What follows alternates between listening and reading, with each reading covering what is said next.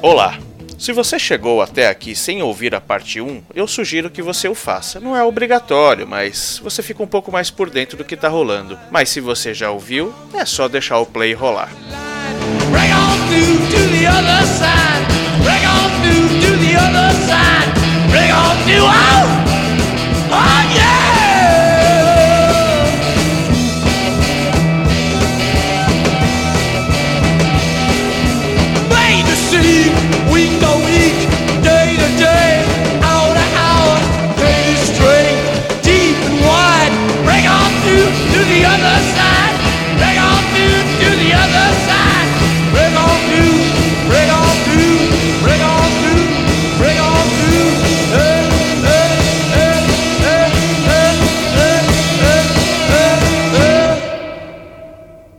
Pois não. De quem era Perry Corporation? Perry Corporation eh, já era, desde 1959, a empresa do rei. O rei. Mas não o rei da é, música. É, é. Também não era o rei da Inglaterra. Também não era o Roberto Carlos. Você tem, vê, tem rei para todo lado. A gente está falando do, do rei da NASCAR. Né? exatamente. Richard Perry, em 67, começava a colocar a, a mão na, na coroa, né? Porque em 67 ele fez a, teve o seu segundo campeonato, né? Já dando um spoiler aqui de 67, é, Richard Perry ganhou, né?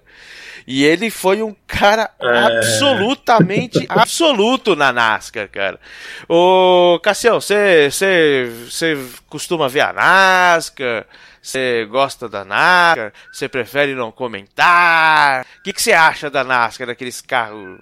Enfim, não vou te, não vou te, eu não vou te influenciar na resposta não. Mas o que você acha da NASCAR, cara? Eu acho uma bosta.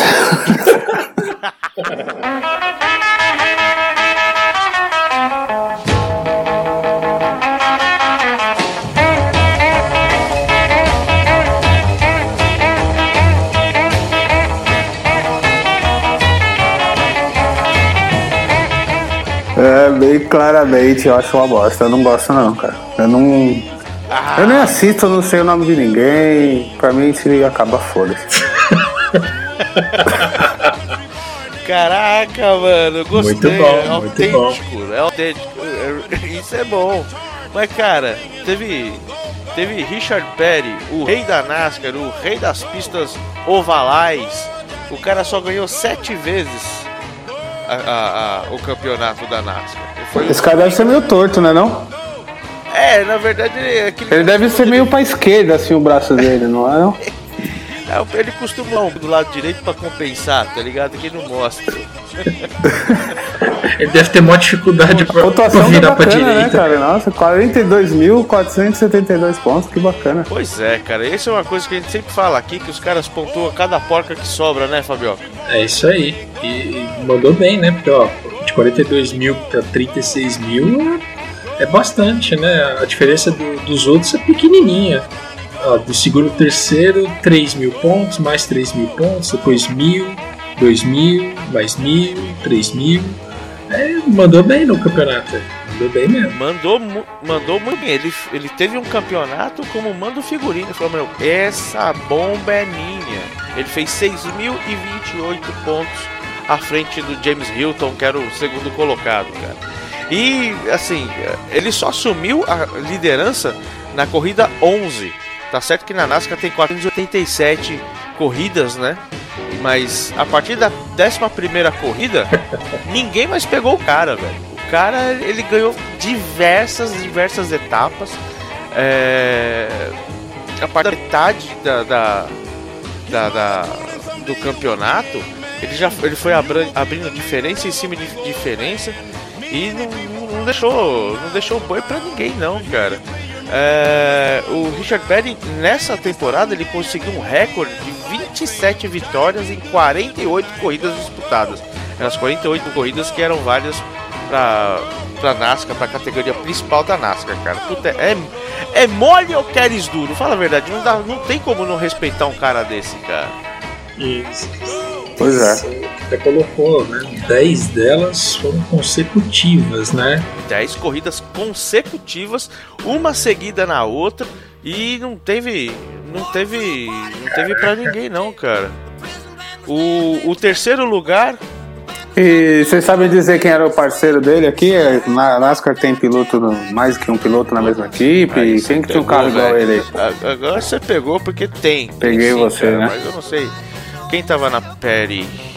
Porque se for ver, assim, é, realmente é muito acima do outro, né? Você ver o parceiro dele aí que fez aí, porque às vezes a gente fala, ah, mas o cara tinha o melhor carro, não sei o É, quê, mas não, geralmente, é. o melhor parâmetro é o parceiro, né? É o, como diz o carro do lado ali, né, na garagem. Eu não, não tem.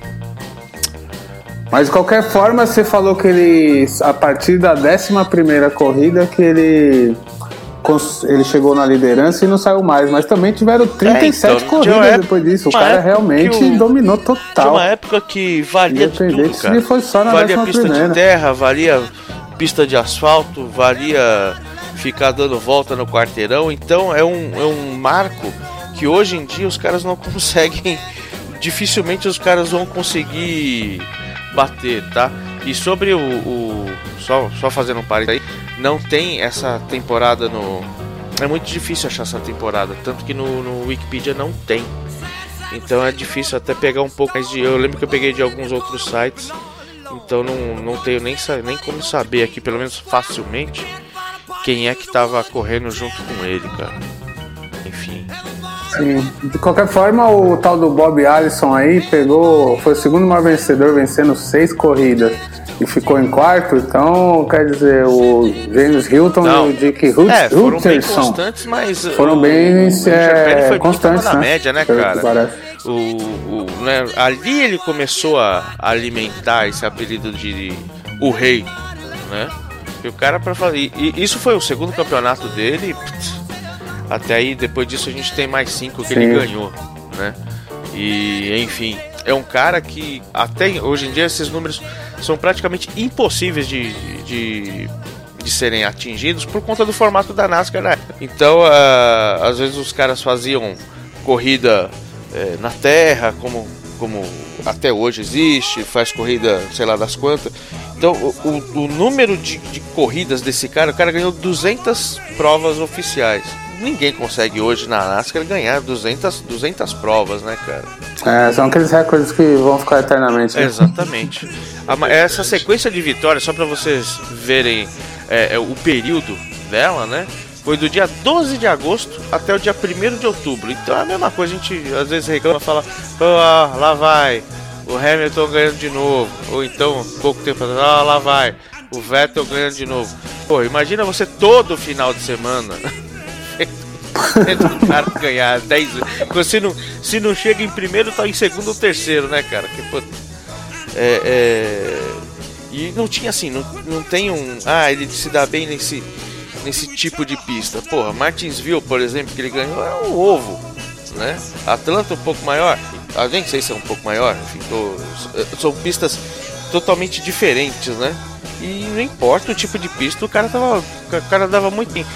Lógico que vo- você comentou da, da questão do carro, né? A equipe faz, faz diferença, lógico. Todo acerto é, faz diferença numa. na- na- em qualquer modalidade, em qualquer é, categoria do automobilismo.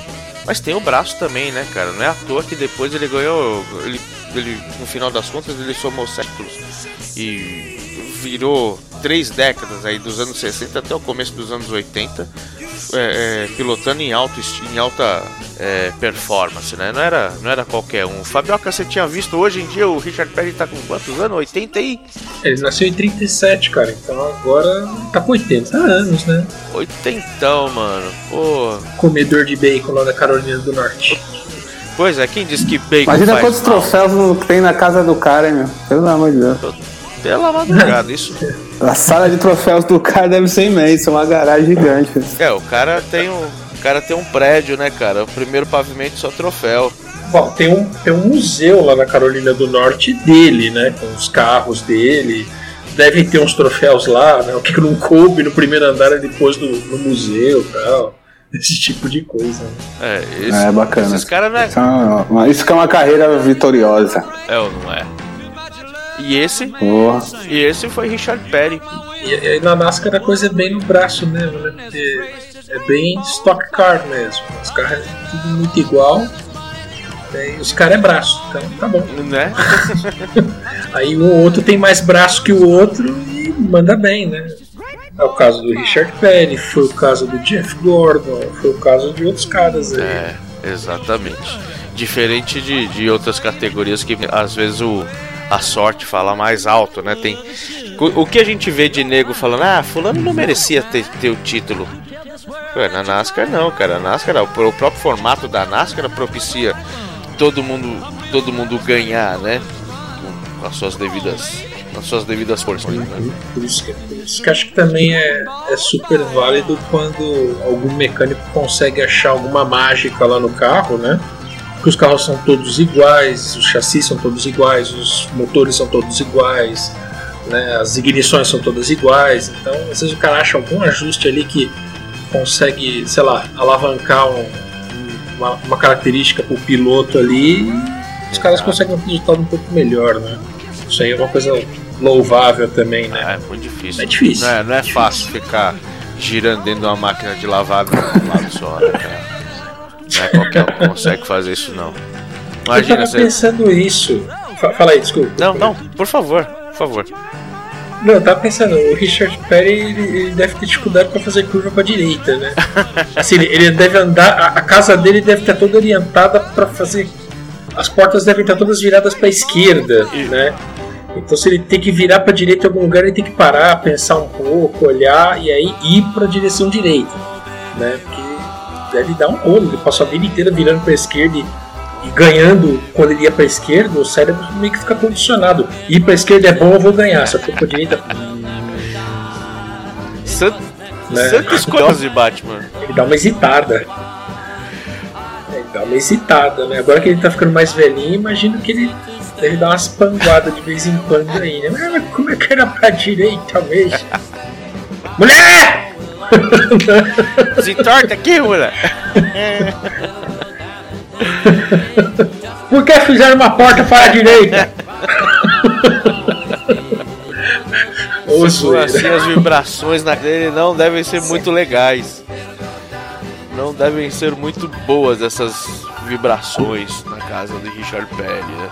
Apesar que, né, meu, um cara que desde, desde os anos 60 no automobilismo, acredito que boas vibrações devem realmente reverberar lá pelo lar do, cidadão, né? Exato. Sim, mas qualquer coisa ele, ele ia pra praia, encontrava os caras. É, né? dava um Esse tipo de sorri- coisa. Faz- Dava um sorria, sorria, meu bem. Ave Maria. Nossa senhora, agora você atravessou todos os assuntos. Agora você fez o mashup completo. Pois é, Good Vibrations. Good Vibrations era o que cantava os Beach Boys. Vocês gostam de Beach Boys? Cássio, você que tá quieto aí. Não. Ah, eu, eu- isso eu adoro quando o cara é, ele é autêntico, mano. Beach Boys é o cacete. Fabiola, Eu, curte Beach Boys? Os filhos da praia? cara, Os filhos da praia? Não, os meninos da praia, né? os filhos da praia fica estranho. Da praia é outra coisa. Cara, não, não, não curto. Eu devo conhecer, sei lá, três músicas deles, né? Eles têm lá aquele som alegre deles, mas, não dá pra dizer que eu curto. Né? Nem lembro direito quando eu escutei, enfim, né?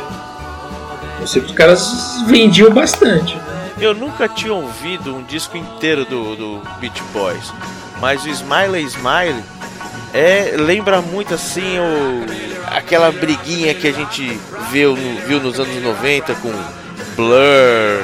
Bloody Oasis? Isso. E, e me lembrou muito se Beach Boys fosse o Blur da época. É, e sou até muito parecido com Blur. Eu, eu com, com Blur, assim, lógico, na, na- nas suas devidas proporções. Eu, eu imaginei encontrar um, um- um álbum muito mais surf music mesmo, né?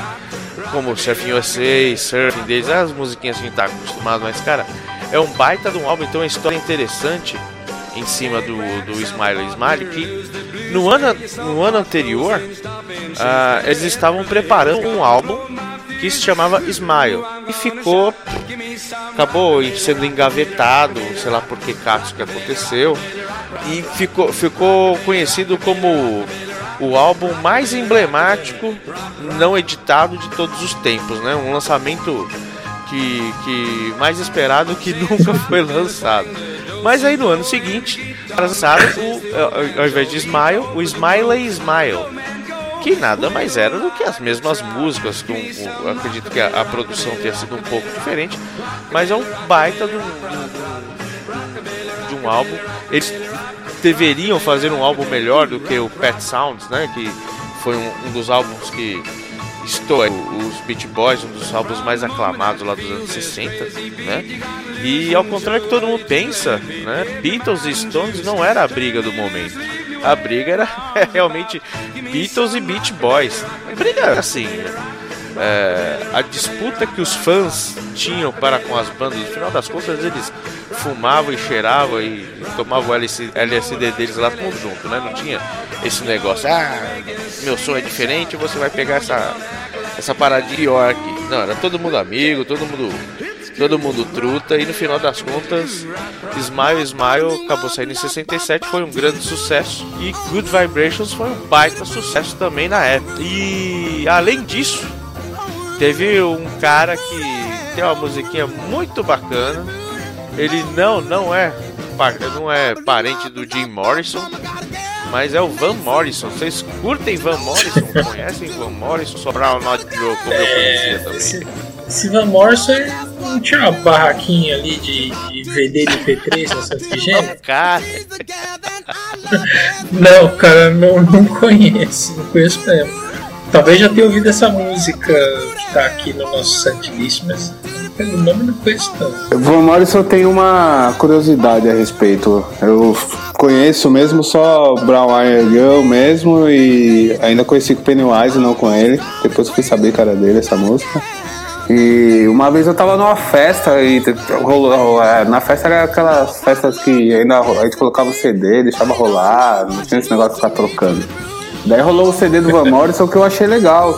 Na, na festa eu achei mal barato. Depois eu fui atrás e comecei a ouvir. Eu falei, nossa, que não entendi como é que eu gostei disso não, cara. Eu não, não curto muito não, não é meu é, tipo de então, música. Da, da, ele é meio praiano, meio californiano, né? Eu não sei. É... Mas ele é bem respeitado, né? Eu já vejo muitos músicos falando desse cara, muitos músicos falando bem dele, muitos, muitos músicos americanos contemporâneos, os caras da época dele. Ah, com é certeza. É muito respeitado. Esse cara ele é muito respeitado. Tem muitos outros sucessos né, feitos, escritos pelo Van Morrison que outras pessoas cantam, né?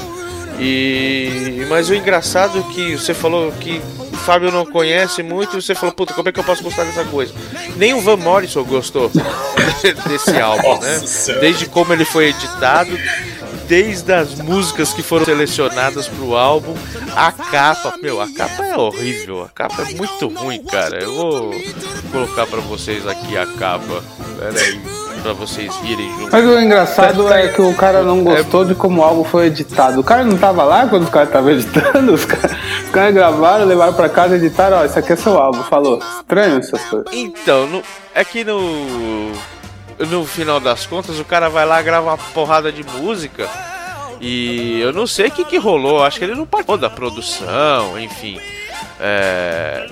Chegou. Rolava muito isso antigamente, né? Porque não tinha. Não tinha tecnologia que tem hoje que você grava e já vê, grava e já ouve, já vê na hora, já regrava, não sei o que, corta aqui, corta ali o, a, o aparato técnico não era tão avançado. Então acredito muito que os caras deviam coletar o som, depois o cara levava o som para algum lugar lá e fazia o que tinha que fazer. Exatamente.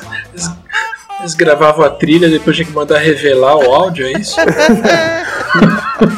é, que eles gravavam em fitas, né? Você não tinha como ficar ali procurando música, né? Eu sei, era mais complicado. A situação desse cara é igual o português a piada lá, que o português entra no elevador, pergunta pra ele qual andar e ele fala: ah, escolhe qualquer um que eu já errei de prédio mesmo. Nossa, essa capa é horrível, Nossa, cara. É feia pra caramba. E ele ficou puto exatamente porque ele não participou dessas decisões. Né? Mas eu escutando o álbum, eu achei ele até é. legal. A parte final, né? O que seria o lado B eu achei até legal, porque o cara é um puta músico, enfim. Tava mesmo começando naquele momento, era o primeiro álbum do cara. é, Era um álbum bem legal, mas esse negócio, pô, o filho é meu, mas você que tá decidindo? Não, não gostei. Então ele deu chiliquinho lá, tudo tal, mas pô, o cara. É, Brown Eyed Girl, todo mundo, quase, exceto Fábio, todo mundo conhece, né?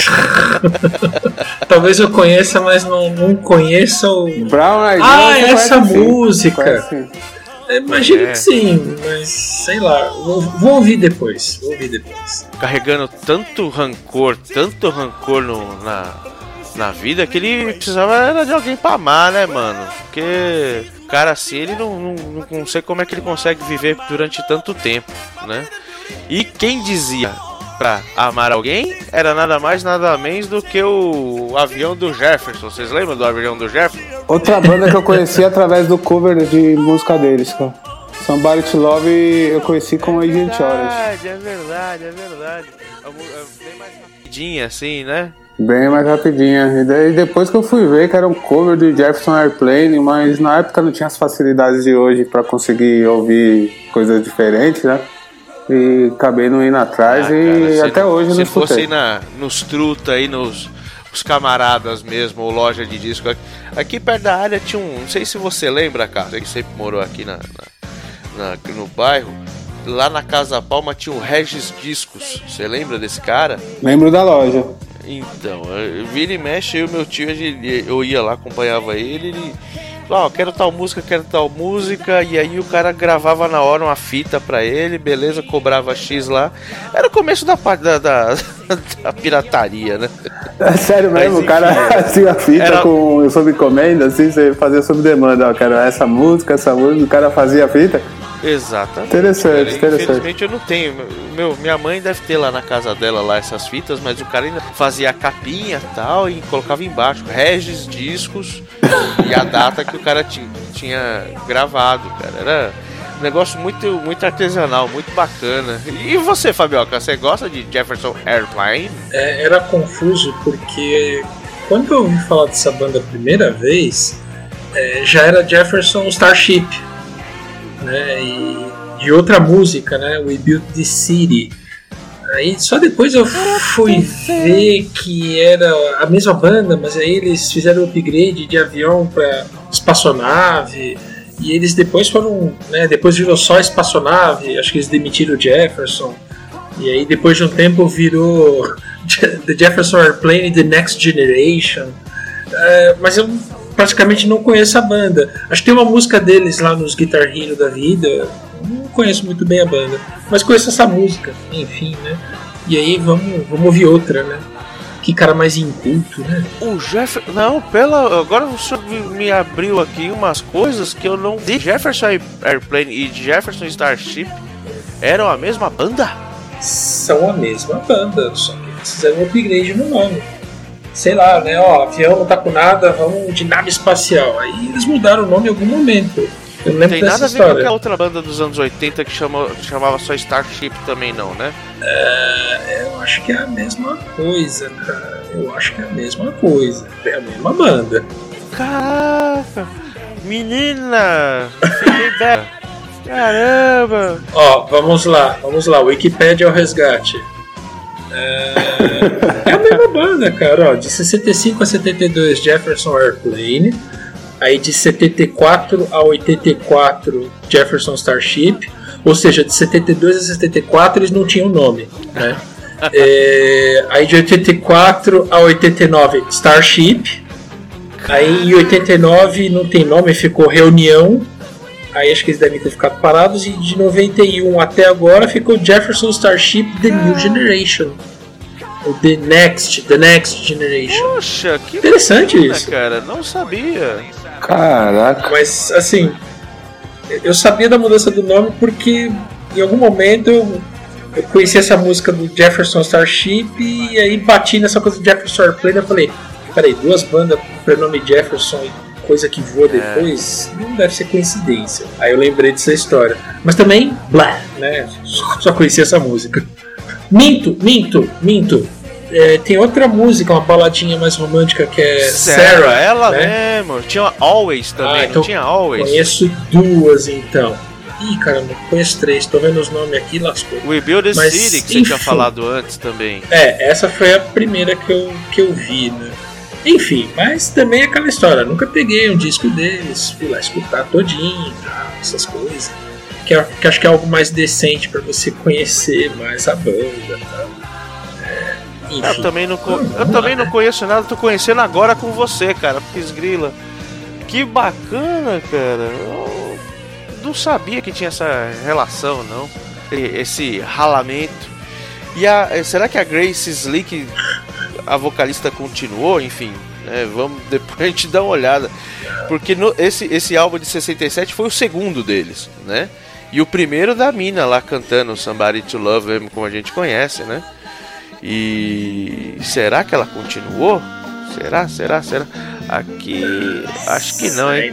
Cara, olha, Ah, ela foi vocal até até 88. 88, cara. Parabéns, hein?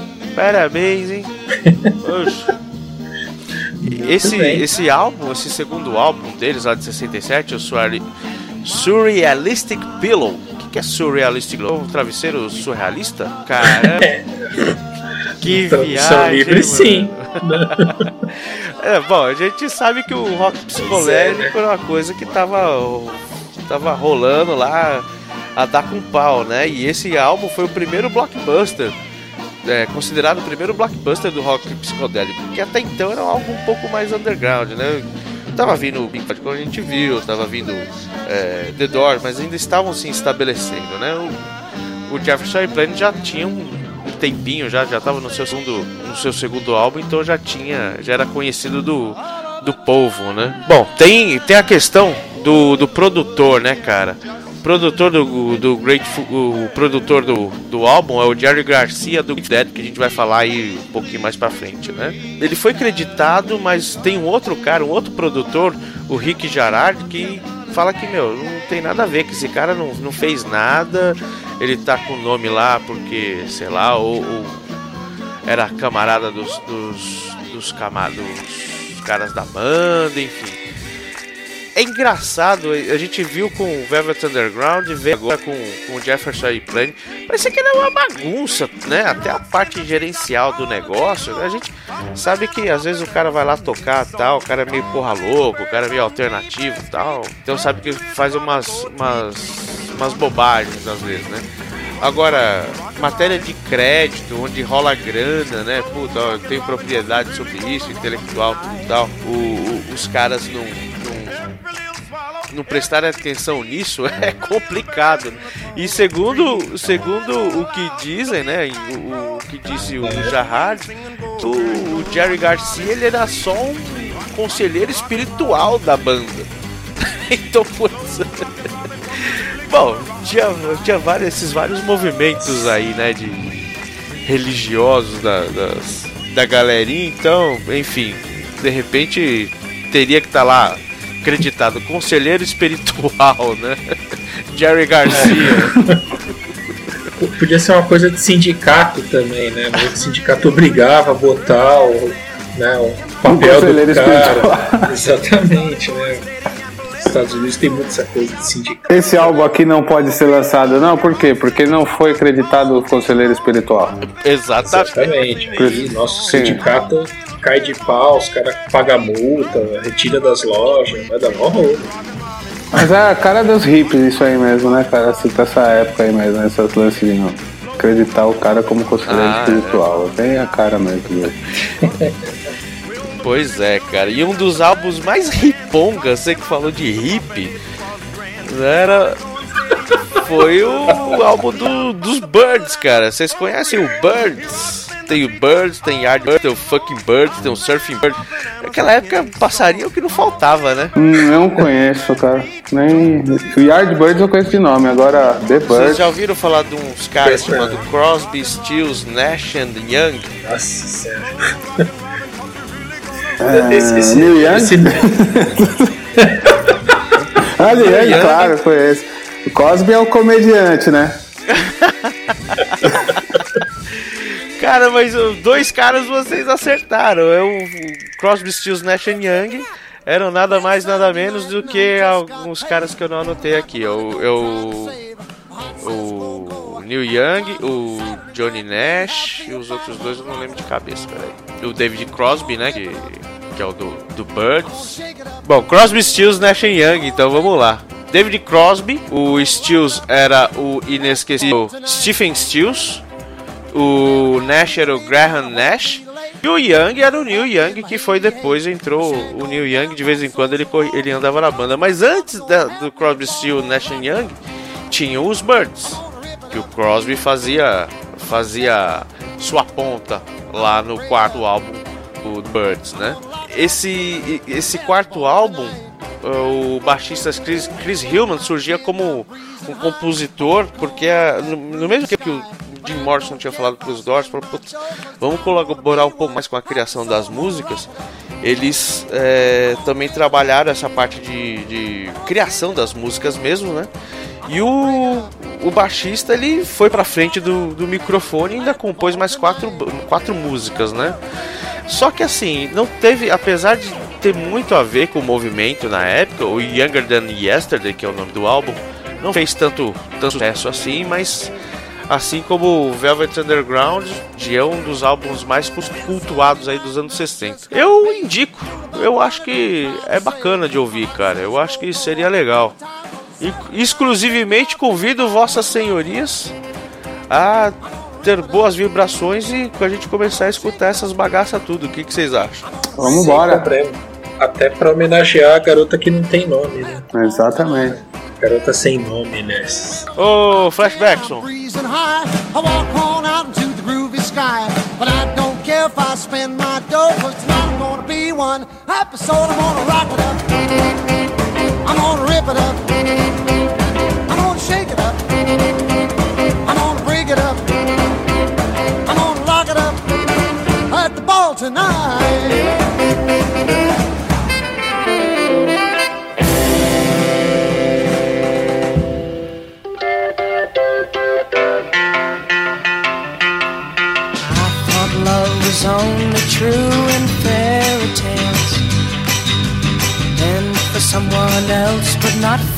Me.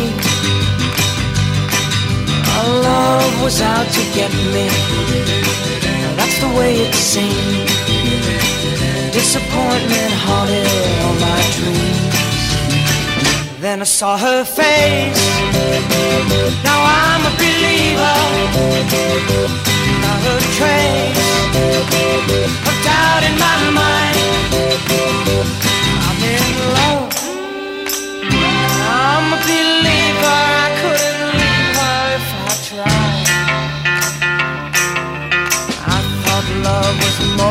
Less a given thing. Seems the more I gave, the less I got. What's the use in trying? And all you get is pain. When I needed sunshine, I got rain. Then I saw her face. Now I'm a believer, not a trace of doubt in my mind. I'm in love. I'm a believer. I couldn't leave her if I tried.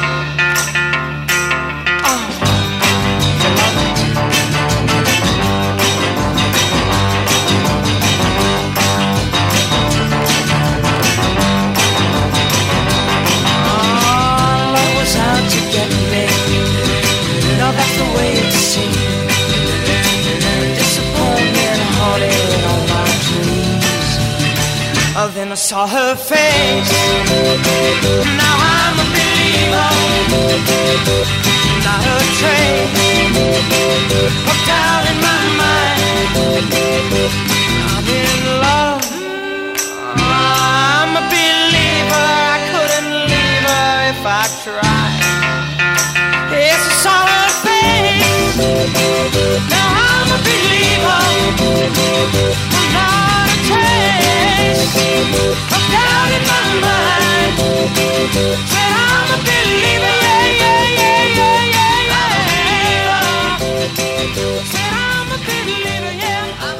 Ah, I love the colorful clothes she wears and the way the sunlight plays upon her hair. Ah, I hear the sound of a gentle word on the wind that lifts her perfume through the air. I'm picking up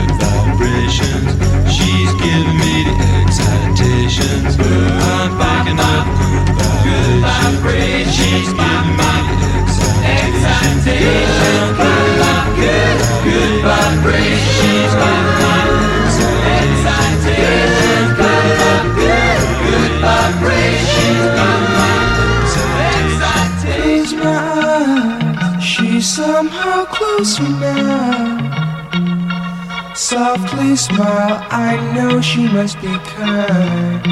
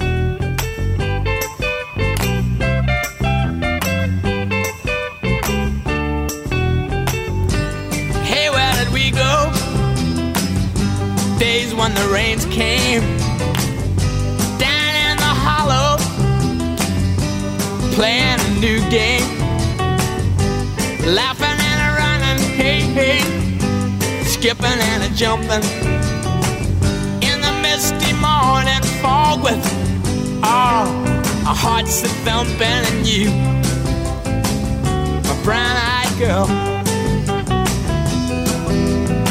You, my brown-eyed girl. And whatever happened Tuesday and so slow? Gone down the old man with a transistor radio. Standing in the sunlight laughing, hiding behind a rainbow's wall. Slipping and sliding all along the waterfall with you, a girl. Brown-eyed girl.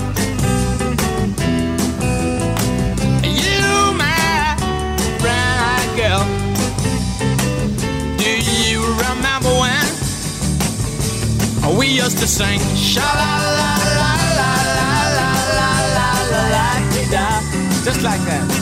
Sha la la la la la la la la la la dee da, la dee da.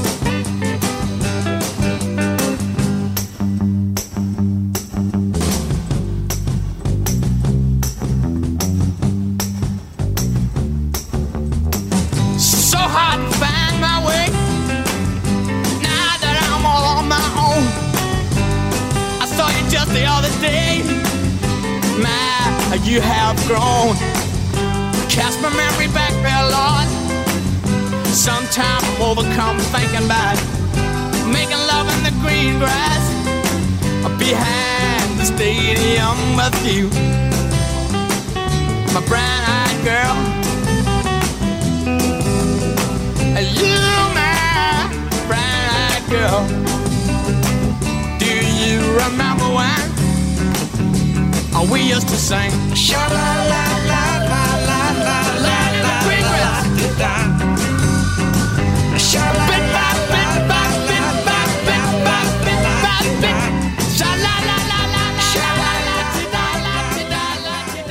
when the truth is found to be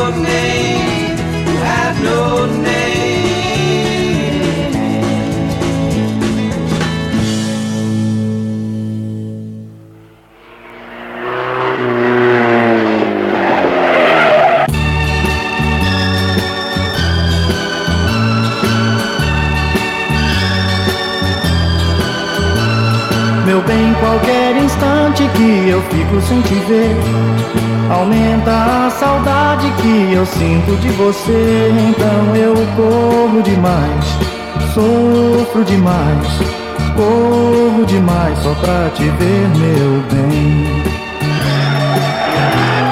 Pois é, agora que vocês ouviram os passarinhos cantando para a garota que não tem nome, imagine, né? Os passarinhos voando do oeste para o leste, ao invés do norte para o sul e vice-versa, saindo da América e pousando nas dependências francesas de Le Mans. Fabioca, como foi Le Mans 67, meu amigo?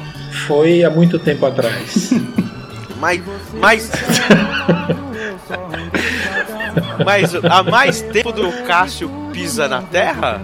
É, foi, cara, foi. O Cássio é mais novo do Caraca, que isso. Isso não é um demérito Caraca. pro Cássio, isso é que é mais importante, não é um demérito pro Cássio. Sei lá, né? Não sei, de repente ele prefere que eu diga que não. O Cássio já estava presente espiritualmente em 67, esse tipo de coisa. Vai saber, né? Eu já estava sendo citado como líder espiritual. Como é que é? Conselheiro espiritual. De várias É, ele, já era um, sei lá, um proto-espermatozoide no saco do pai dele e já tava dando conselhos espirituais pra todo mundo, entendeu? Vai saber, né? Cara, eu não duvido dessa teoria, porque a quantidade de nego que tava lá no dia 10 do 6 é absurda. Conta aí, velho. É, assim, do, do que a gente andou pesquisando aí por conta das, das nossas pautas, né?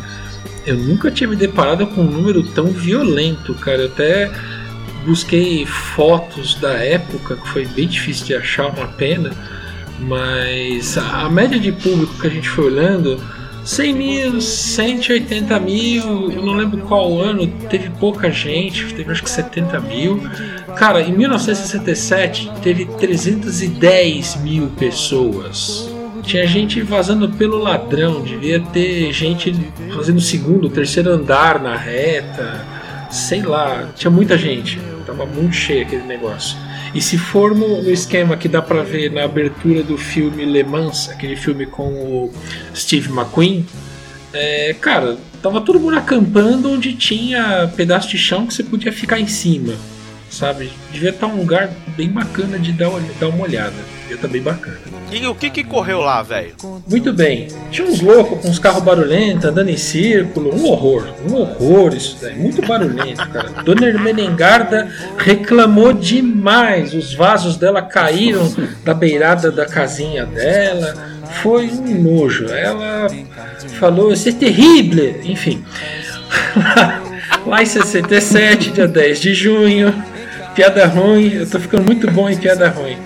Né? Bom em piada É ruim. legal, então é bom que a gente tá Muito bem. 4 da. É isso aí. Então, num sabadão, dia 10 de junho, 4 da tarde de 1967, começou né, a 35 edição da, da corrida de Le Mans. Foi a sétima etapa do World Sports Car Championship, que é muito similar ao que a gente chama hoje de FIA WEC, né, o World Endurance Championship. É, de um modo geral, o clima aí nesse, nessas 24 horas foi bastante nublado e bastante quente, né? Dessa vez tinham três categorias apenas, né? Protótipos, esportes e GT. Só que dentro das categorias você tinha vários, sei lá, subcategorias ou subgrupos, né? De acordo com as capacidades dos motores, né? Com as cilindradas, né? Então, por exemplo, dos protótipos, você tinha os protótipos com motores de mais de 5 litros, os de 5 litros, 2 litros, 1.6, 1.3, 1.15 litros, né? 15. Esquisito 1.15, né? Enfim. 1.15, né? Enfim. Os carros esportivos 5.0, 2.0, 1.3 e os carros GT, que aí são carros de produção, né? Obviamente adaptados para corrida, os Grand Tourers, né? É, mais de 5 litros, 5 litros e 2 litros ou 2.0, enfim, né? Ahn, e são dados gerais da corrida. Quem ganhou a corrida? Né? Figurinhas que a gente já andou citando em outros carnavais, né?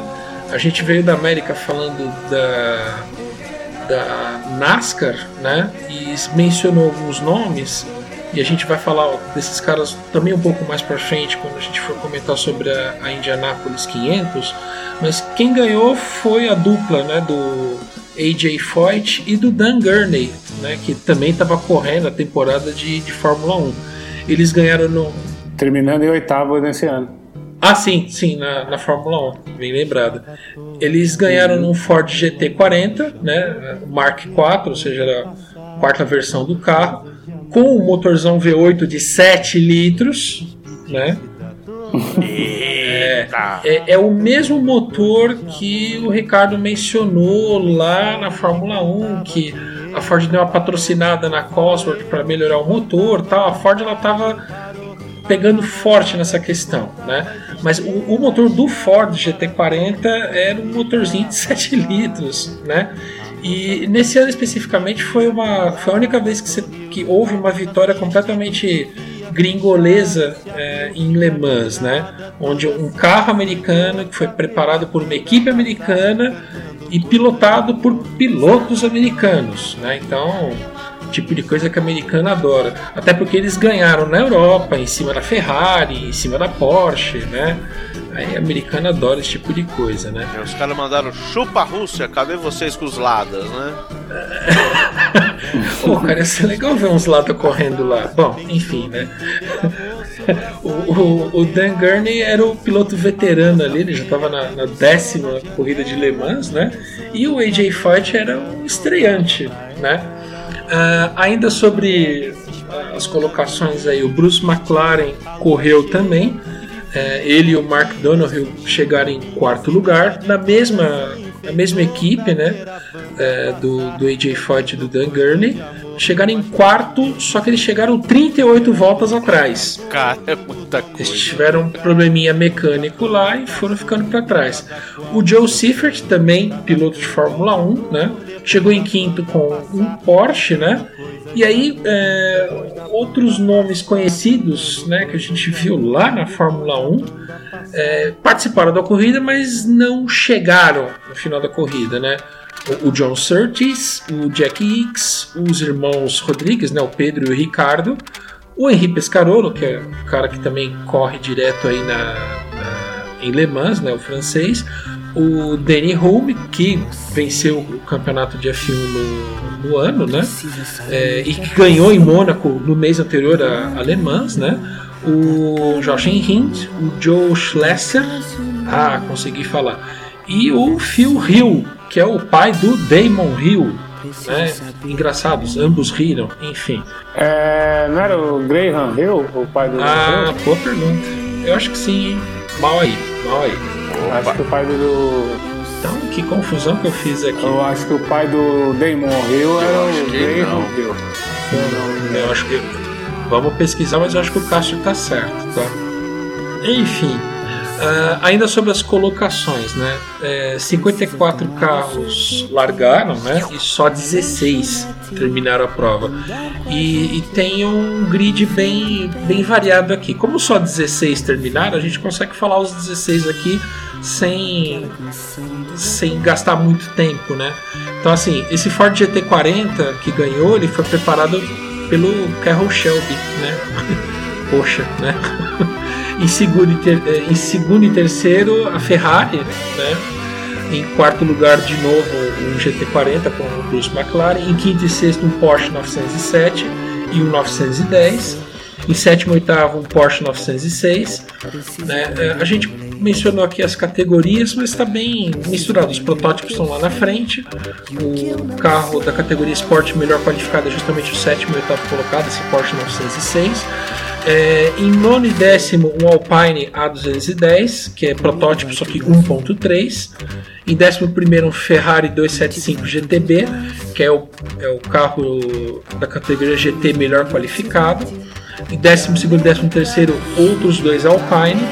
Em décimo quarto, primeira aparição de um Porsche 911, né? Esportivo 2.0. Em 15, um Austin Healey Sprite. Nunca tinha ouvido falar especificamente desse carro, mas conhecia Austin Healey. E em último, né, é, qualificado na corrida, um Abarth né, 1300, um motor 1.3.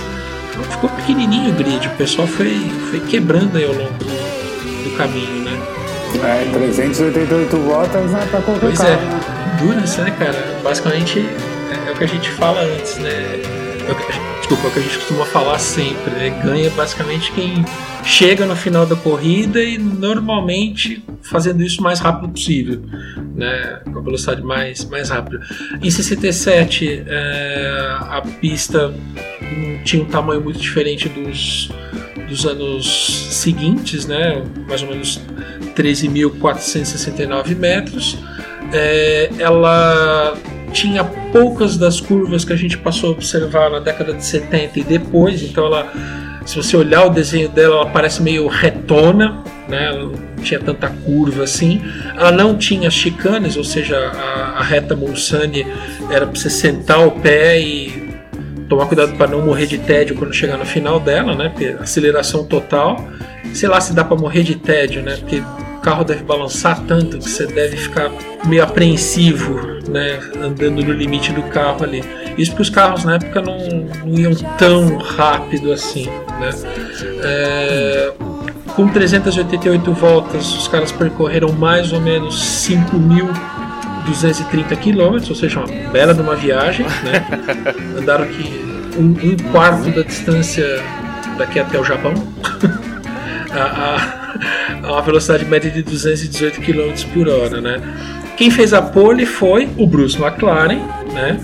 A, a 3 minutos e 24. Ah, você adora quando, quando ele aparece, você adora. É lógico. Ah, é a minha McLaren. É isso aí, cara. O Bruce McLaren era fodão. Meu, o cara construiu os carros dele. O cara era foda. O cara era muito bom. Pena que morreu no acidente bocó. Mas enfim, né? É, pole a 3,24, um máximo de 236 km por hora. Máximo não, né? Média da, da, da volta.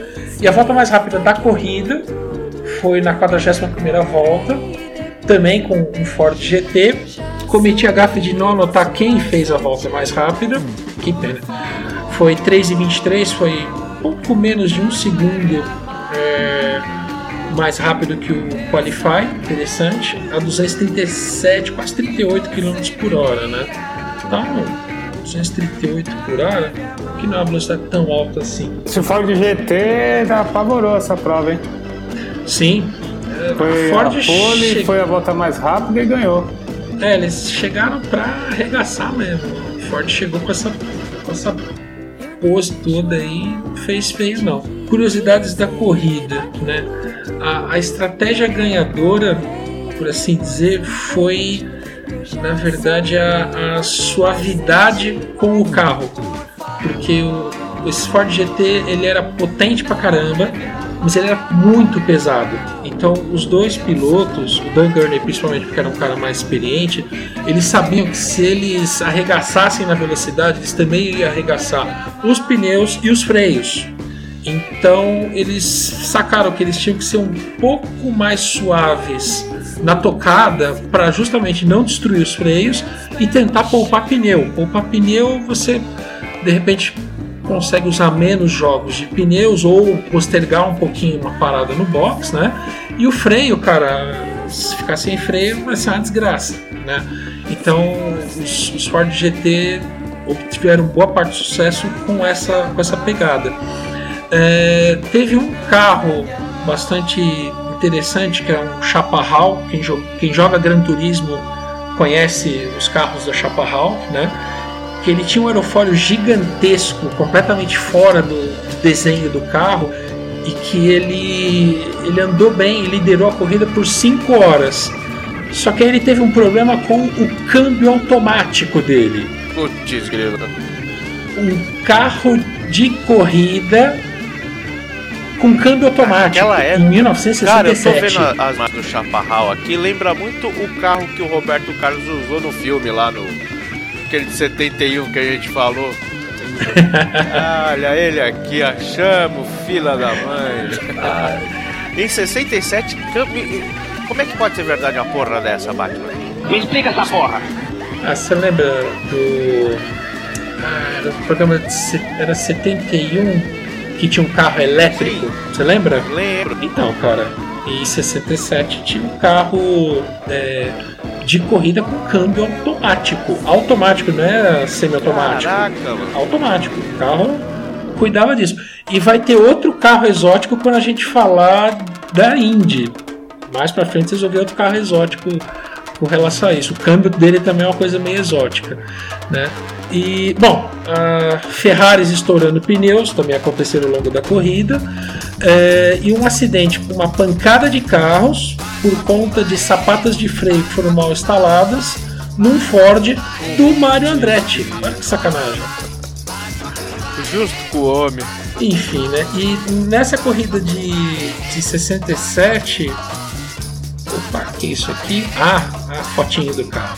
Nessa corrida de 67 foi a primeira vez que apareceu aquela pintura azul e laranja da Gulf Oil, que ficou famosa depois com os Ford GT, que depois ficou famosa nos Porsches, mas ela apareceu no Mirage M1, que é um carro derivado do, do GT40. Esse carro acabou saindo da prova é, antes do fim, mas foi a primeira aparição desse livery, né, dessa pintura que é super icônica, né? Quem curte automobilismo, gosta desses carros mais antigos, vê essa pintura e nossa, que legal, tal, né? Eu mesmo sou um dos que né, teria um pôster com essas pinturas fácil, fácil. Tem uma ilustração feita por um, um carioca que ele pintou o Porsche 911 917K com essas cores que a ilustração é muito legal. Pena que ela custa uma fortuna. Não dá pra ter aqui na parede de casa, cara. Não dá.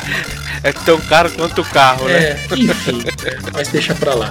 É, falamos das corridas, vamos falar de curiosidades dos pilotos, tá? E daqui a pouco a gente para de falar de Le Mans também, né? É, nessa corrida começou a tradição de agitar o champanhe e espirrar o champanhe na galera que tá ali à volta do pódio. Ah, foi ali? Ninguém fazia isso antes. Começaram a fazer ali. E quem, e quem fez isso foi o senhor Dan Gurney. Né? O cara que ganhou meu respeito. Eu fiz essa pesquisa e esse cara Curioso, ganhou meu né? respeito. Porque ele, ele fez uma porrada de coisa bacana. Né? É curioso esse tipo, é, essa aí é, hoje em dia você vê isso, é um gesto tão comum que parece que sempre foi assim, né? Exatamente. Que é igual aquele lance de cara, o time é campeão, levanta a taça, mostra pra torcida que começou com o brasileiro Carlos Alberto, e antes dele ninguém fazia isso, né? E daí hoje em dia você não imagina o cara ganhar e não fazer isso. Exatamente. Então foi ele que fez isso. E foi meio assim, sem querer, né? Ele, ele tava no pódio, ele e o EJ Foyt, né? Receberam a champanhe, a famosa Moët et Chandon, né? enfim. E abaixo dele estava lá o Henry Ford II, o Carroll Shelby, as esposas deles, os jornalistas e tanto o Henry Ford quanto o Carroll Shelby quanto os jornalistas, sei lá se as esposas também, disseram que os dois, né, os dois pilotos que ganharam, eles iam acabar quebrando o carro porque eles eram tinha uma rivalidade muito grande nos Estados Unidos e que eles eram dois pés de chumbo. Cara, e, e conseguiram uma estratégia dessa de, de pô, conseguir manter o carro alinhado, né? Só que os dois caras são bons pilotos, eles sacaram tudo a respeito dos carros e perceberam que eles foram, eles perceberam essa, essa- esse comportamento do carro, essa característica do carro, e aí eles foram disciplinados, cuidaram do carro e ganharam a porra Ah, da corrida. Endurance Né? é isso, né, cara? Se não tem Então, assim- colaboração, você não tem nada, né? É- Pois é, mas foram geniais em sacar isso daí. Então, assim, eu, eu entendo que o gesto de, de agitar o, o, o champanhe e jogar o spray em todo mundo, acho que teve dois sentidos. Um, é compartilhar um pouco ali do, do, do champanhe, que é meio que uma parte do prêmio dado ao vencedor ali, né? Compartilhar ali com todos que estavam à volta. E, de certa forma, tirar um sarro desse bando que tava ali dizendo que eles iam perder. né? Ó, calma aí, seus putos. Sabe, eu, eu, eu li um pouco desse jeito, né? E, cara, isso acabou ficando uma coisa icônica, que nem o Cassião falou agora há pouco, né? É, a gente toma por garantido, olha, todo mundo faz isso, cara. O cara recebe a bebida dele e vai fazer essa comemoração, vai tomar um gole, vai espirrar no cara do lado, vai jogar pra galera e tal. Mas isso não era feito, foi feito nessa corrida específica e quem começou foi o Dan Gurney, né? Mas aí tem uma curiosidade muito legal a respeito disso também. O, o Dan Gurney autografou a garrafa que ele ganhou e deu de presente para um fotógrafo da revista Life que estava cobrindo a corrida. Esse fotógrafo usou essa garrafa como uma luminária na casa dele. E aí, assim, usou durante muito tempo. Até que ele, sei lá, porque cargas d'água, ele devolveu a garrafa pro, pro Gurney barato, recentemente. cara. Sei lá por quê. Interessante, legal. E tem uma foto da garrafa e do Dan Gurney segurando a garrafa lá no Jalopnik. Dá uma conferida lá.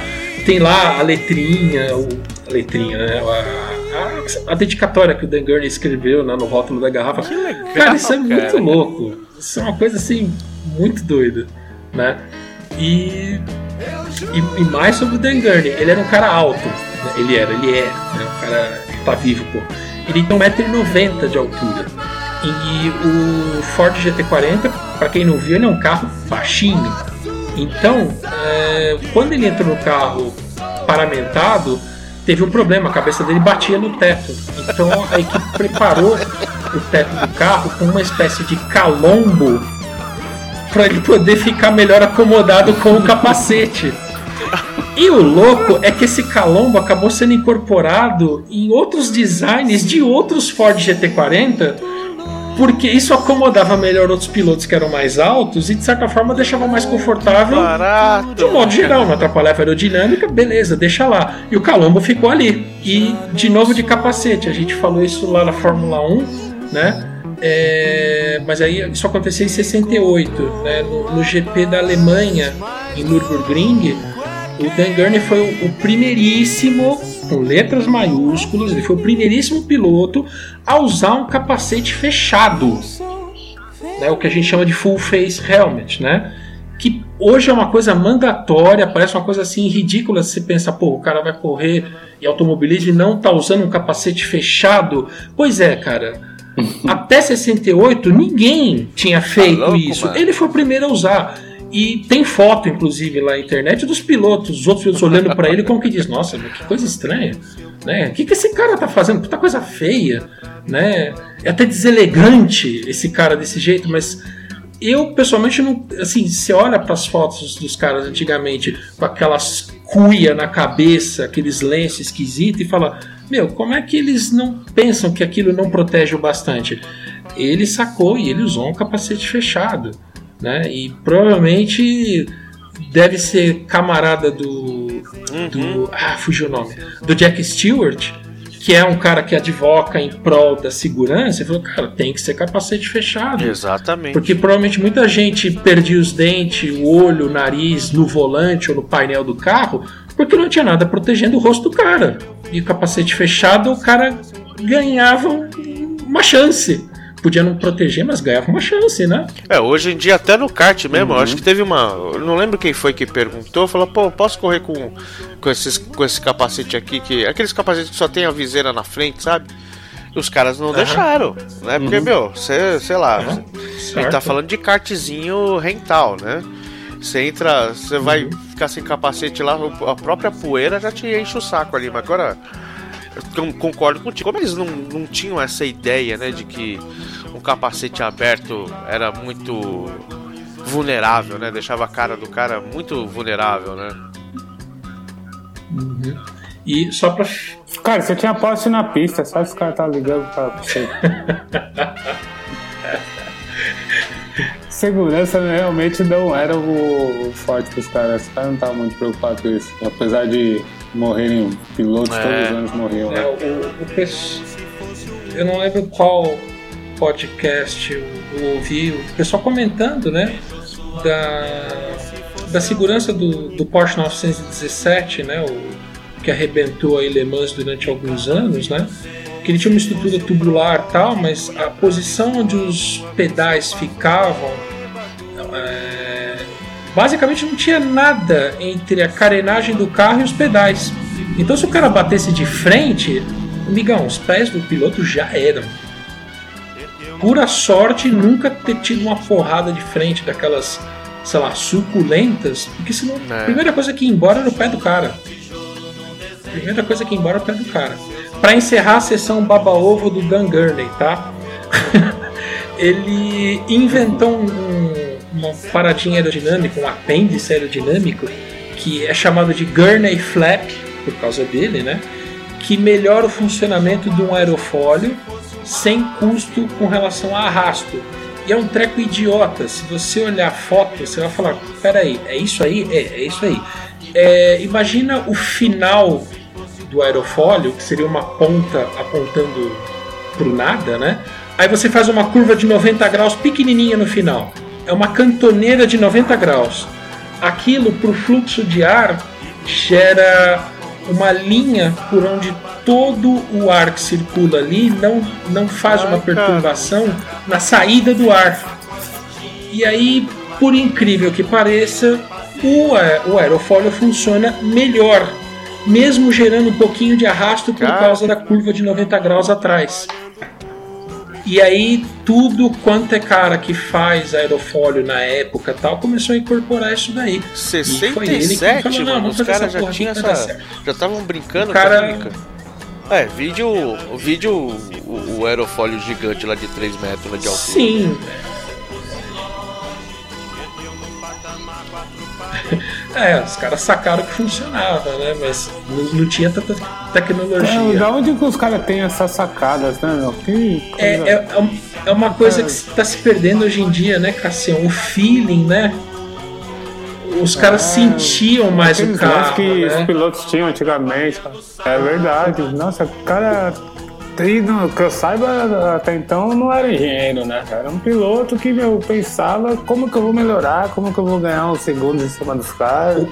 O carro Legal. hoje ele é todo drive by wire, né? Então você não tem ligação direta do pedal com o motor, você não tem uma ligação direta da direção com as rodas, né? Você tem o power steering.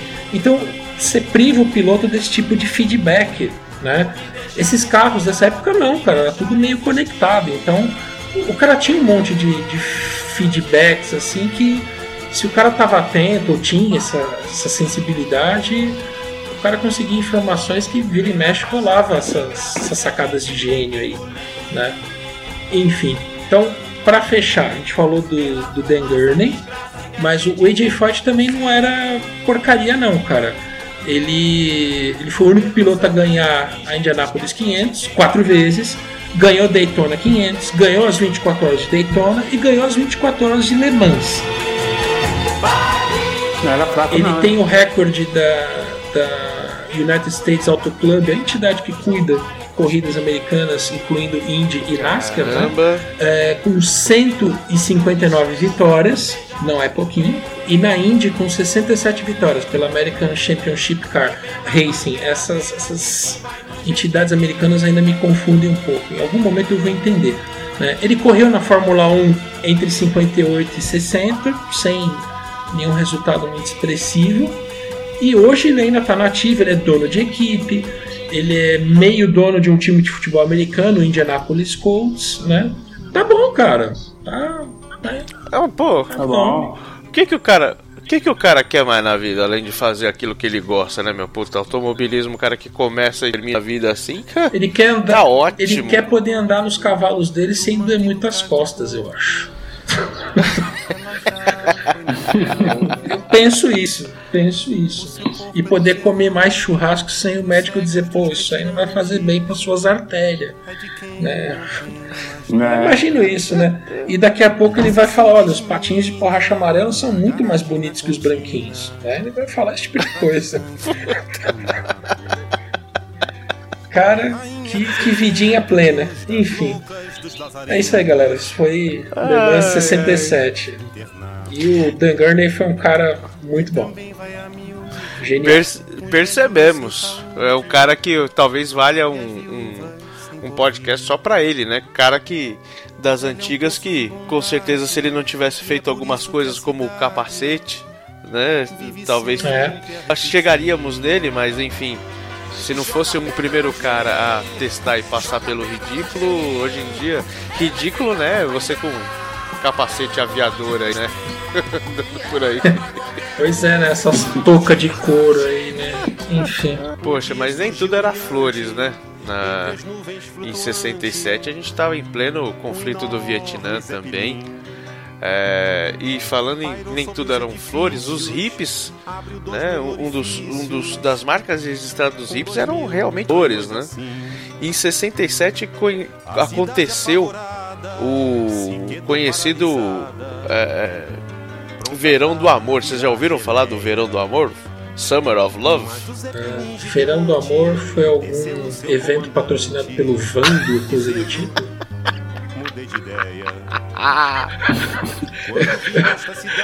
Eu vou parar com essas piadas ruins, deve ser o horário, cara. Eu já tô ficando meio cansado. Cara, o Verão do Amor.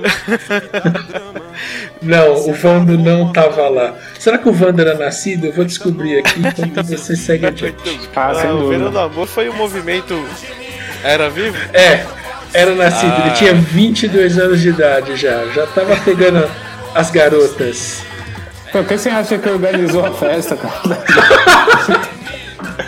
Boa. Não tava lá como tava lá É, no não. palco e recebendo as calcinhas na Ó, cabeça. a, a mulherada tava queimando o sutiã, né? Então, imagina.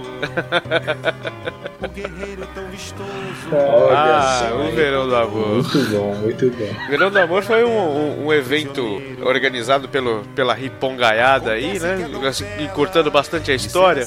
E pão gaiada foi. Riponga. E desinvestou agora. Vamos lá. Riponga é muito estranho. Vamos lá, Ripongada foi lá e.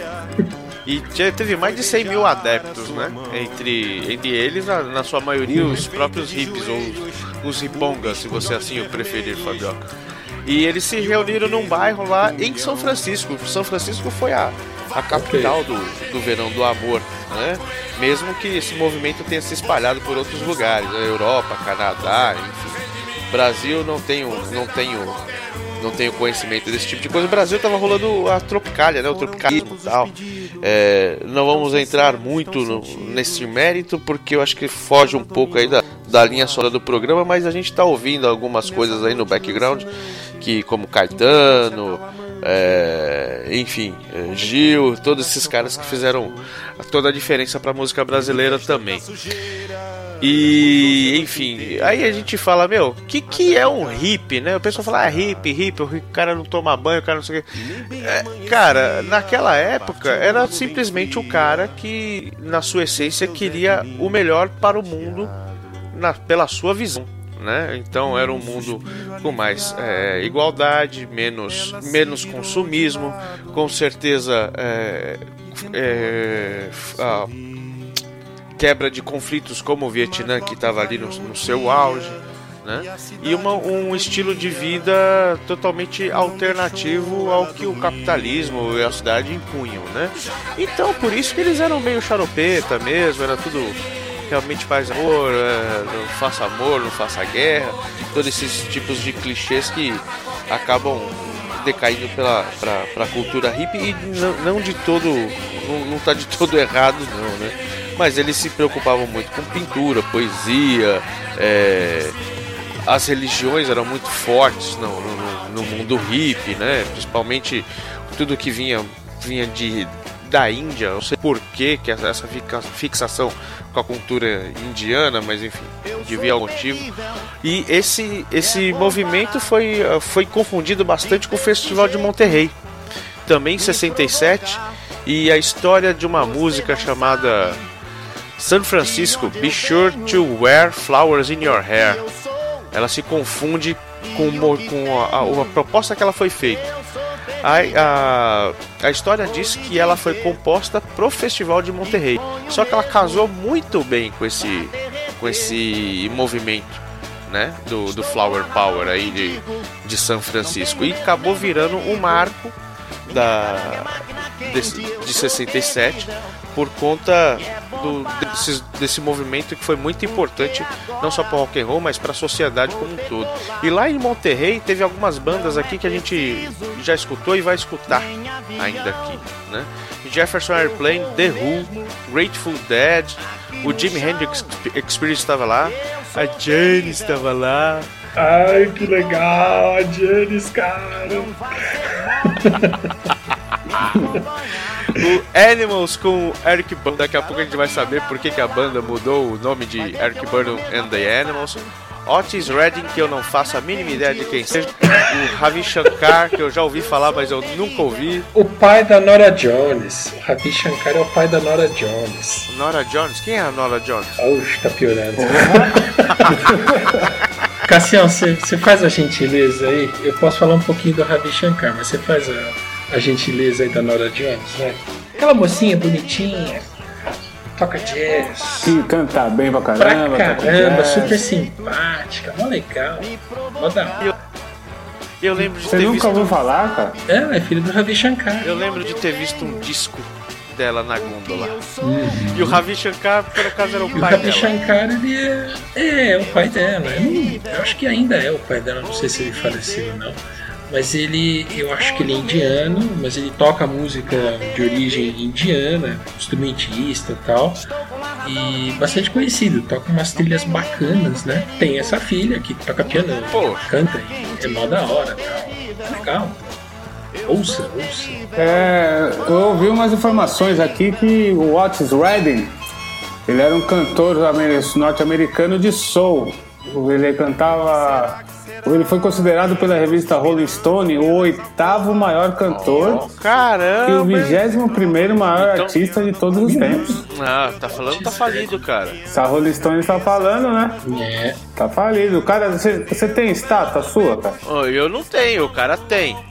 O cara tem. Ah, então. O cara tem uma estátua no Gateway Park. Pô, É. então. Mano, o maluco que tem uma estalta, velho. Então já tem. É, se o cara tem uma estátua, o cara não é minha boca, não, né? Beleza, então eu vou escutar o Ort. Só que nosso amigo Otis Redding faleceu nesse mesmo ano. Morreu em 10 de dezembro de 1967 com apenas 26 anos. O cara devia ser foda, porque com 26 anos ele já era considerado o Bambambam Bam Bam e já tem estátua. Imagina se o cara tivesse prosseguido a carreira. Hein? Parabéns, então três coisas pra ouvir aí: o Otis Redding, Ravi Shankar e a Nora Jones. É, a- Nora Jones ela ficou conhecida aqui no Brasil porque acho que uma música dela foi usada numa trilha sonora de novela. Ela ficou mais mainstream por aqui. Mas não, não vai pela novela não. Pega um disco e escuta que é Ah, bacana. o farei. Agora tá mais fácil, né? Com hoje em dia é mais fácil a gente descobrir as coisas, né? Salve, salve Spotify, né? É os Netflix de escutar. Boa definição. É, ou os Spotify de assistir. Cara confuso, né? The Mamas and the Papas. The Mamas and Papas era quase Peter, era, um, era um quase Peter, Paul e Mary. Só que Peter, Paul e Mary era mais. Eram só três pessoas. E o Mamas and the Papas eram os caras e as minas, né? Esse The Mamas and the Papas é aquele do. The leaves are brown and the sky. Isso. Ah, tá. Conheço só essa música desse cara. Cal- California Dreaming. California Dreaming. Será- Essa música originalmente é deles ou não? California Dreaming? Boa, Vamos ver. boa pergunta. Porque essa é mais uma música que eu conheço através dos covers dos punk rock. Meu, os caras do punk rock não tem muita criatividade não, hein? Os caras é tudo nessa época aí, pegar as músicas, as músicas legal pra caramba. Os caras, "Ah, os caras estão chupando as músicas? E acho que a gente tá desconstruindo É, alguma coisa do ca- Cassiano aí, cara. Esses meus heróis são todos copieiros. É, mas é legal, é legal. É legal que você vê que os caras escutam música, né? Foram buscar em fontes bem do passado, bem distantes, né? É legal isso aí, não cabeça fechada. a música é do The Mamas and the Papas e foi lançada em 65. Essa música também deve ter bastante cover, né? Eu já ouvi muita, muito conhecida essa música. Não é possível que foi só Deve ter. Tem aquela Monday Monday também, que é deles, que é conhecida. Ou, ou pode ser, né? Adivinha quem regravou essa música também? Os Beach O Monday Boys. Monday? É mesmo? Ah, o California Dream. Não, não, não, não. California Ah. Dream. Monday Monday eu não sei quem é. Cara, tá? Cara, quem nunca, né? Ó, R.E.M., The Carpenters. Vixe, Maria, um monte de gente. Queen Latifah. Ah, um monte de gente que gravou. Mas enfim, vamos, vamos voltar lá que a gente tava falando do Pedro, do Paulo e da Maria. Pois é. Do Living on the Jet Plane, das Maria. mais bacanas de todos os tempos, de todas as épocas e todas as coisas. Eu preciso falar uma coisa que eu não falei no começo, que no último programa de 98 a gente teve o bloco mais porrada que a gente já gravou até o momento. Né, que foi com Korn, com White, com Rob Zombie, com Marilyn Manson, tudo tal. Esse aqui, esse bloco já não. Esse bloco aqui, ele, ele está, está mais pra você redimir a porrada do ouvido do ouvinte, né, que sofreu um pouco ou não com 98, né? E uma das tem do, do- da cultura hip tava pegando, além do do, psico- da- do psicodelismo, uma das coisas que estava pegando bem era a, um outro ritmo que eu vou falar daqui a pouquinho. Não vou falar agora não. Segura, segura, segura.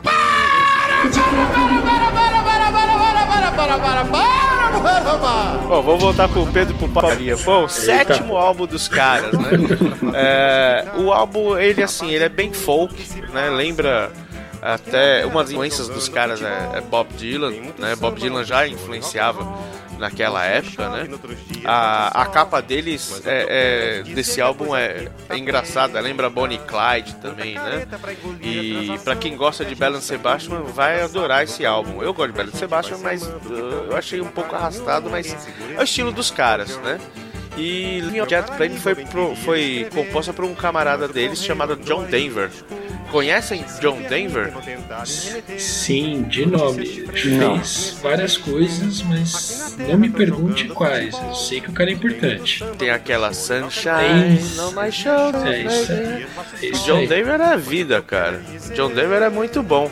E ele que escreveu Living on the Jet Plane. Hoje em dia, como, como a gente falou, você não precisa ir lá e comprar o álbum inteiro pra você escutar a música. Escuta aqui no Auto Radio, né? Mas tem que esperar a gente colocar. Ou então procura nos Spotify da vida aí. Mas é, é uma música que inclusive apareceu no Armagedon. Lembra aquela cena que eles estão indo pro espaço, lá que eles vão entrar na nave, não sei o que, tudo tal, que o cantar, um, um puxa, o outro vai cantando tal. Não, não lembrou? Então, vamos ver o filme de novo, depois a gente volta pro podcast. Eles, eles cantam, é bem bacana, cara, é legal, que faz parte do contexto, né? Eu tô indo num, num, num avião e eu não sei se eu, se eu vou voltar, né? Pô, ficou bem. É, Legal. Casou bem, né? Casou bem, casou bem. E a gente Cachou falou, bem, né? A gente falou do Mackenzie, né? Que, com a musiquinha bem light. A gente tá falando de Peter Paul and Mary, que é uma musiquinha bem light, folk. E agora a gente vai para os caras chamados Mothers of Invention. Conhecido também com a banda do, Fla- do Frank Zappa. Cara, esse cara. A gente falou aqui um, um tempinho atrás do quão maluco esse cara é, né, velho? Putz grila. Não tem. Vocês chegaram a escutar esse, esse álbum Absolutely Free? Não, não ouvi. Já, já escutei outras coisas do Not yet. Francisco Zaponês, mas esse álbum não. Cara, é muito bom, velho. Eu não sei, eu não sei dizer pra vocês qual é que é do álbum. Cara, ouve. Legal. Ouve aí que o bagulho. O bagulho. Cara, é. Ouçam e tirem suas próprias conclusões. assim, um- Sair do álbum com cara de ponto de interrogação. né? O que, que foi isso? O que, que foi isso? Que que é isso, velho? Pega aquele do Queen lá que tem Bohemian Rhapsody, aí você chacoalha ele, chacoalha, pega uma marreta, dá umas pauladas, entendeu? E aí você mistura o liquidificador, vai sair isso daí, mais, ou- mais ou menos isso daí, cara. Cara, é muito louco, muito louco. Segundo álbum dos caras, os caras já estavam mandando bem pra caramba. Agora sim, cara. O que, que é aquilo? Eu não sei. A gente vai ouvir Status Back Baby, que é uma música bem bacana, né? Bem legal pra contrastar. No- Aí sim, agora eu vou falar de um outro movimento que veio do Brasil, que é mó honra, né? A bossa nova. Nos anos 60 tava bombando, os gringos estavam loucos com a bossa nova. Tem muita gente que tem problema assim com a gente de música popular porque a gente é foda. A verdade é essa. Chico Buarque é foda, eu sou foda. A verdade é essa. Milton Nascimento é foda. Gilberto Gil é foda. Entendeu? Djavan é foda. Eu não me lembrava que eu tinha falado isso. E agora eu fiz essa música que falar bossa nova é foda. Eu acho que a bossa nova é mais foda do que o tropicalismo e do que essa turma toda que eu citei. Que em geral é mais foda do que eu. E teve uma mina chamada, uma mina inglesa chamada Sandy Shaw. Quem gosta de Morrissey vai, vai lembrar dela. Ela fez bastante relativo sucesso nos anos 60, 70 até 80, né? É o ela, ele- ele- ela toca uma bossa nova, né? É, o ritmo é que se, que se diz pra esse tipo de, de, de som é easy listening, né? Um álbumzinho, um álbumzinho bacana. É, tem a, aquela Nemequite Paz francesa que fez muito. voltou a fazer sucesso por causa do. daquela aquele seriado da Globo que eu não me lembro agora, como é que era? Da menina lá, da ninfetinha lá, a Anitta lá, a presença de Anitta que ela cantava tal. E ela é uma artista muito, muito flexível. Tocou com Smiths nos anos 80. Ela é, estava no terceiro álbum em 67. E nesse álbum ela fez um cover de samba da- de uma nota só. Que ficou como One Note Samba do Tom, Tom Jobim.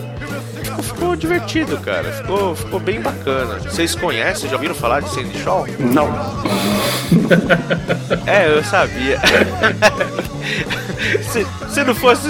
É, Cara, não dá pra eu- conhecer tudo, né, cara? Tem uns quanto, 40 É, anos, E não, essa mina, 50 na, na boa, ela é É. obscura pra caramba, entendeu? Daquela é mas é, ela, assim como, como a, a filha do Frank Sinatra, a Nancy Sinatra, a Cilla Black, tudo, era tudo, tudo farinha do mesmo saco, mas essa menina era, era meio ah, obscura. Bom, e ela fez um, esse som aí do nosso querido Tom Jobim, outro cara que se juntou com o Tom Jobim naquela época foi ninguém mais, ninguém menos do que o Frank Sinatra, cara. Esses, esse cara vocês conhecem. Ah, sim. É.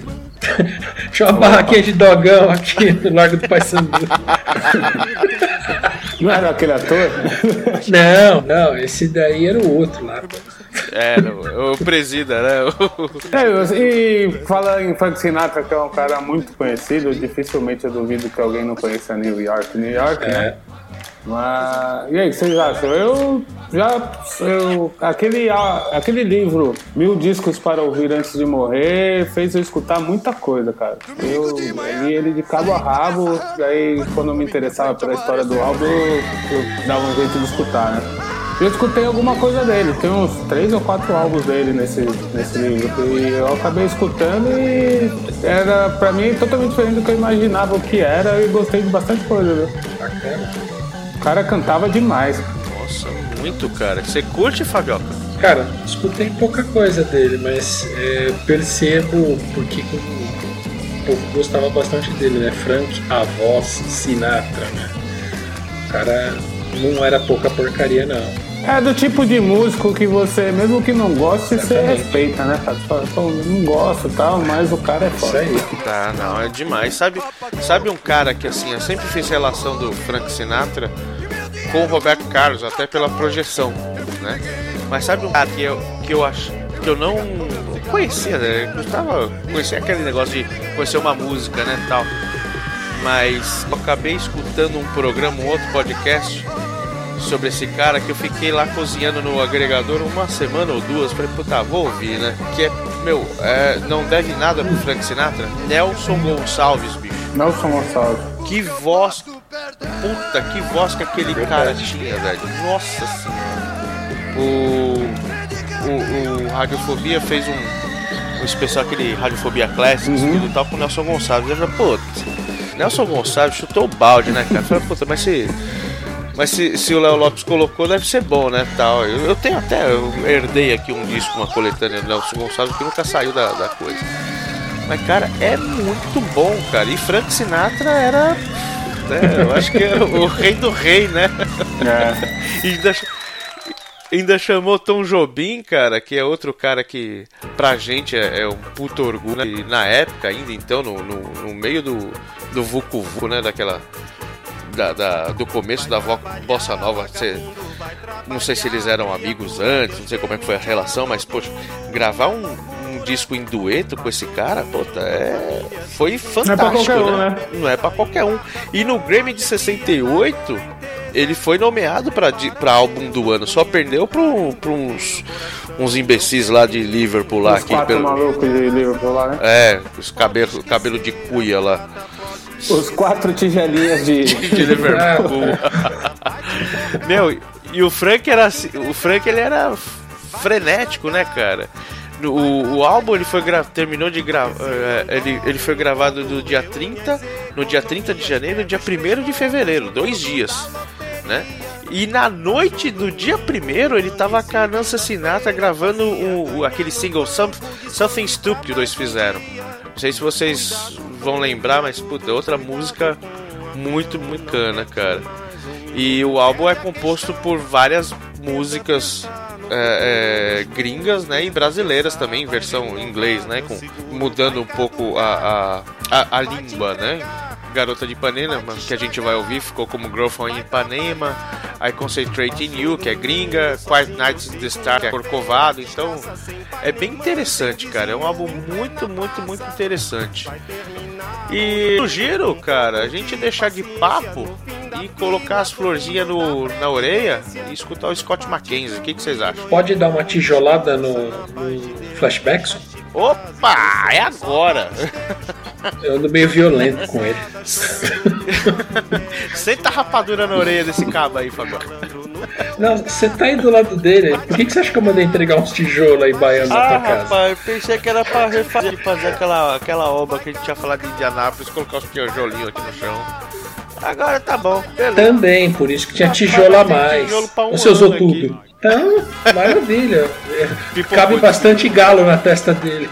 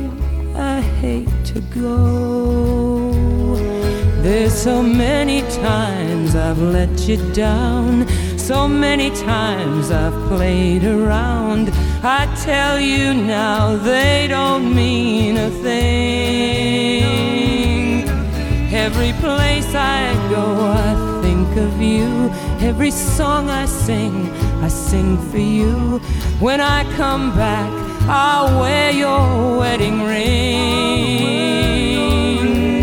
So kiss me and smile for me. Tell me that you'll wait for me. Hold me like you'll never let me go.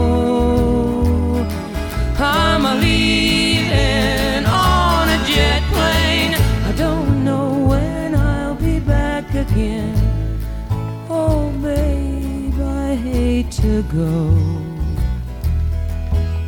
Now the time has come to leave you one more time. Let me kiss you, then close your eyes. I'll be on my way. Dream about the days to come when I won't have to leave alone. About the time I won't to say. Kiss me and smile for me. Tell me that you'll wait for me. Hold me like you'll never let me go. I'm leaving on a jet plane. I don't know when I'll be back again. Leaving on again. Leaving on a jet plane. I don't know when I'll be back again. Oh, babe, I hate to go.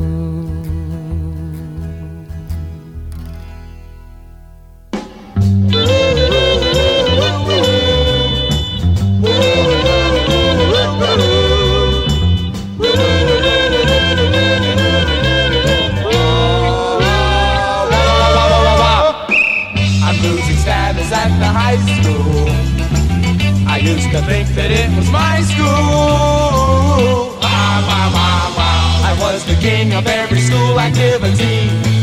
But that's no more, oh mama, what will come of me? Oh. The other night we painted posters. They played some records by the coasters. Bunch of pom-pom girls looked down their nose at me. They had painted tons of posters, I had painted three. I hear those secret whispers everywhere I go. My school spirit is at an all-time low.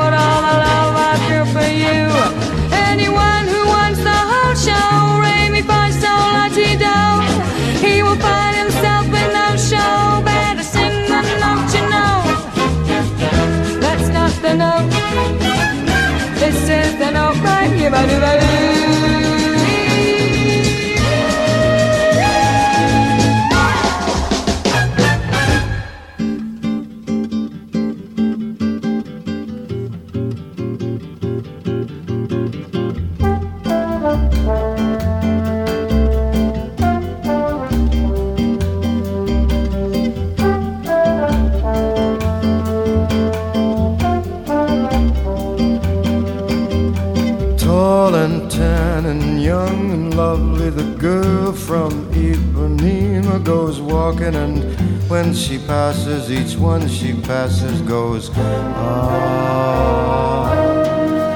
When she walks, she's like a samba that swings so cool and sways so gentle that when she passes, each one she passes goes ooh.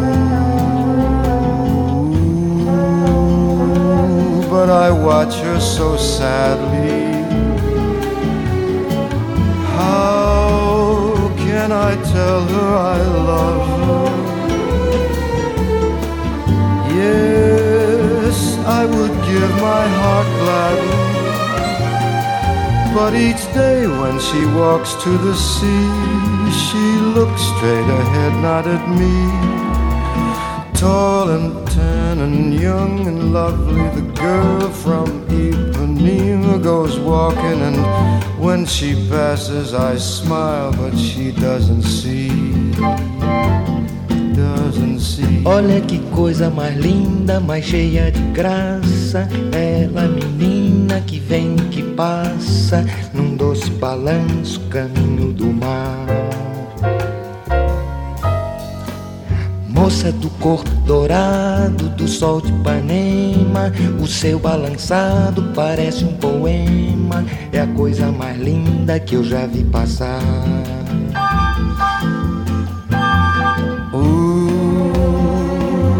But I watch her so sadly. Ah, porque tudo é tão triste. I would give my heart gladly. But each day when she walks to the sea, she looks straight ahead, not at me. Tall, tan, young, lovely, the girl from Ipanema goes walking, and when she passes, I smile, but she doesn't see. Por causa do amor. She just doesn't see. nem olha pra mim. She never sees me. Por causa do amor.